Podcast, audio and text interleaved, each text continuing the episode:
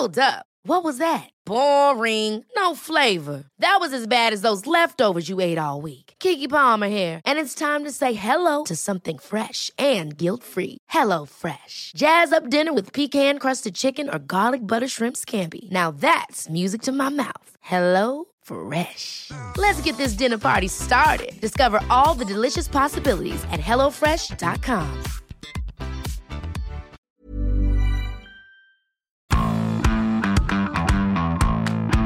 Bonjour à tous et bienvenue dans Zone Mixte, le podcast du service des sports de 20 minutes. Moi c'est Nicolas et je suis avec Julien. Salut Julien. Salut Nico, salut tout le monde. Cette semaine on va parler Bébel, enfin pas que, hein. on n'est pas les cahiers du cinéma non plus.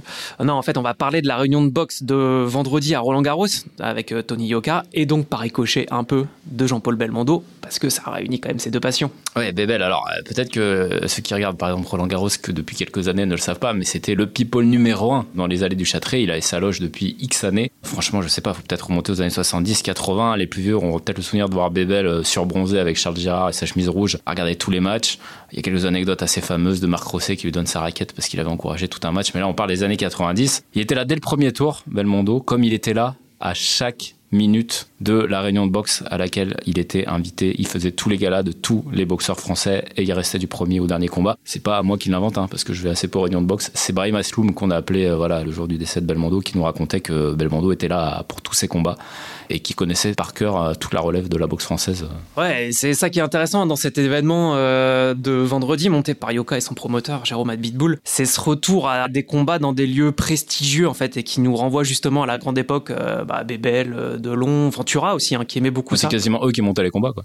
Ouais, bah d'ailleurs euh, le dernier affrontement à Roland c'est qui? C'est euh, Boutier Monzon en 73 et qui c'est qui finance? Et bah c'est Alain Delon qui était très Finance ami. La garantie de Monson, hein, parce que euh, c'est ça, si Ouais. c'est du, du boxeur adverse. hein. Ouais. Ça, 130 000 francs à l'époque, Ouais. un truc comme ça. Ouais.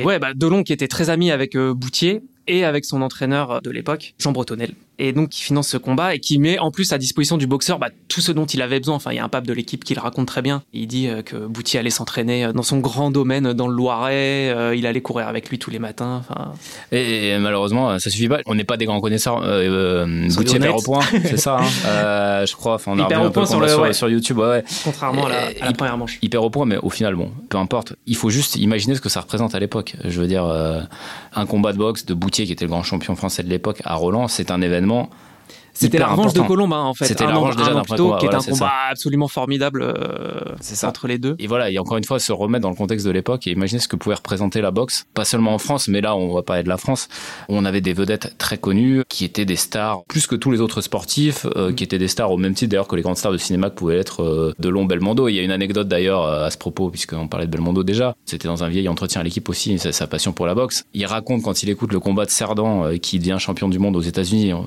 1948. Hein. La France était devant son poste de radio. Enfin, c'était la finale de la Coupe du Monde France-Croatie il y a 70 ans à la radio. C'était ça la boxe. Qu'on va voir demain, c'est un fil qu'il faut raccrocher, mais c'est l'héritage euh, en quelque sorte de l'âge d'or de la boxe en France. Et on parle de 1948, mais ça remonte quasiment ça avant. remonte même euh, avant la Seconde Guerre mondiale en fait. Enfin, on a fait un papier là-dessus pour vendredi justement. J'ai parlé avec un historien de la boxe qui s'appelle euh, Sylvain Ville, très sympa, et qui m'a expliqué comment la boxe anglaise en fait est arrivée en France à la toute fin du 19e et elle était vraiment intégrée dans deux mondes au départ. Bah, le sportif bien sûr, hein, mais de manière très marginale encore dans les salles, mais aussi dans le monde du spectacle en fait. La boxe c'était des exhibitions en fait au music hall, même Ouais. au cirque. On venait admirer des athlètes en fait euh, très beaux, très musclés, très puissants. Voilà, c'était ça au début la boxe en France. Et petit à petit, il y a des promoteurs voilà qui ont lié un peu ces deux aspects, qui ont commencé à organiser bah, des vrais combats et dans les salles de spectacle de l'époque. Hein. C'est le Moulin Rouge, c'est les Folies Bergères et tout.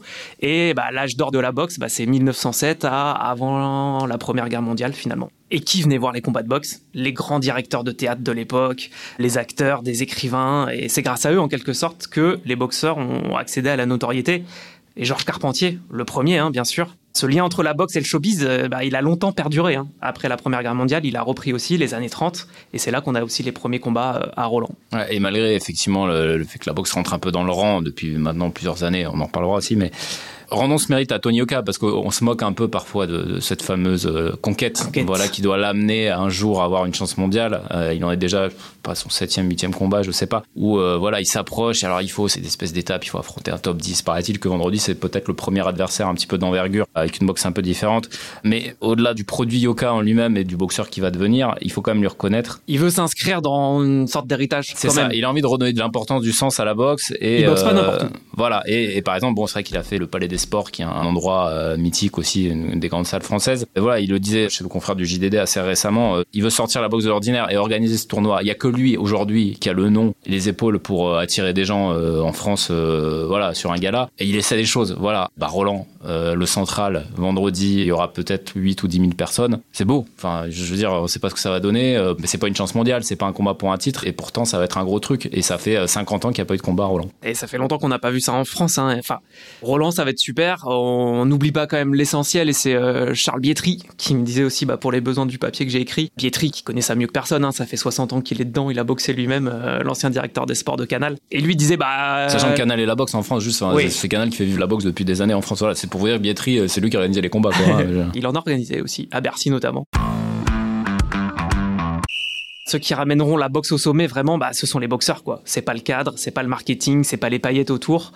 Et c'est quand même le gros problème euh, depuis maintenant, allez, 20 ans à peu près, c'est que le niveau de la boxe française, depuis la fin des années 90, c'est un peu compliqué. Parce qu'il reste des stars internationales. C'est vrai que nous, on a tendance à voir ça sous d'autres. Moins quand même. Euh, il y en a moins, mais bon, il y a des noms qui parlent. Lennox Lewis, à l'époque, ça parlait. Euh, le gros mexicain, là, russe, non, je sais plus. même nous, on avait fait un portrait à l'époque. Il y a quand même des noms. Et c'est vrai que c'est comme si la France avait perdu un peu cette espèce de lien euh, voilà, avec la boxe de haut niveau. C'est pas vrai. Et peut-être qu'on va s'en rendre compte euh, avec Yoka ou avec un autre. Mais que c'est ce genre de manif, en tout cas, qui nous rappelle à quel point euh, en France, ça a quand même été un truc. Il va falloir que la Fédé mette quand même des choses en place en lien avec la Ligue. Parce que c'est vrai que l'émergence des jeunes talents, elle est compliquée depuis des années. Tout le monde le dit. Il y a un nouveau président hein, là depuis mars. Non, puis il y a l'histoire de la boxe amateur, les JO aussi. On en a un peu parlé cet été. Ce qui pourrait aussi quand même peut-être finir là-dessus d'ailleurs, c'est qu'à un moment donné, il y a Paris 2024 que la boxe, elle sera à Roland Garros. Alors, ce sera pas sur le Châterie, a priori, parce que ce sera un peu pris par le tennis. Mais ce sera Roland. Et surtout, il y a plein de boxeurs, déjà médaillés, par exemple, à Rio, euh, qui ont envie de le faire. Yoka, ce sera compliqué, mais par exemple, le vendredi, il y a aussi Suleiman Sissoko, mm. euh, qui était médaillé de bronze, je crois, à Rio, et qui se cache pas, comme avec d'autres, qu'il a envie de revenir pour, voilà, ça peut être une espèce de, pas nouvel âge d'or, mais il peut se passer un truc. Mais faudra pas se rater. Yoka disait, on s'est un peu raté après Rio, on n'a pas su surfer sur le truc.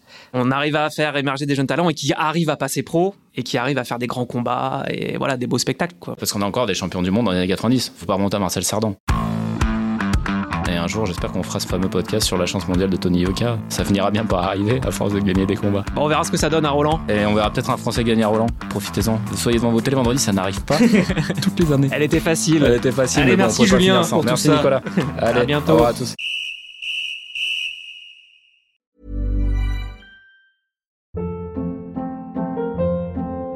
Hold up. What was that? Boring. No flavor. That was as bad as those leftovers you ate all week. Kiki Palmer here, and it's time to say hello to something fresh and guilt-free. Hello Fresh. Jazz up dinner with pecan-crusted chicken or garlic butter shrimp scampi. Now that's music to my mouth. Hello Fresh. Let's get this dinner party started. Discover all the delicious possibilities at hellofresh.com.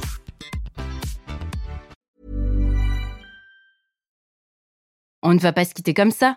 Vous avez aimé cet épisode? Sportif, généraliste, sexo ou scientifique, varié mais toujours bien informé. Découvrez les autres podcasts de la rédaction 20 minutes sur votre application d'écoute préférée ou directement sur podcast au pluriel.20minutes.fr.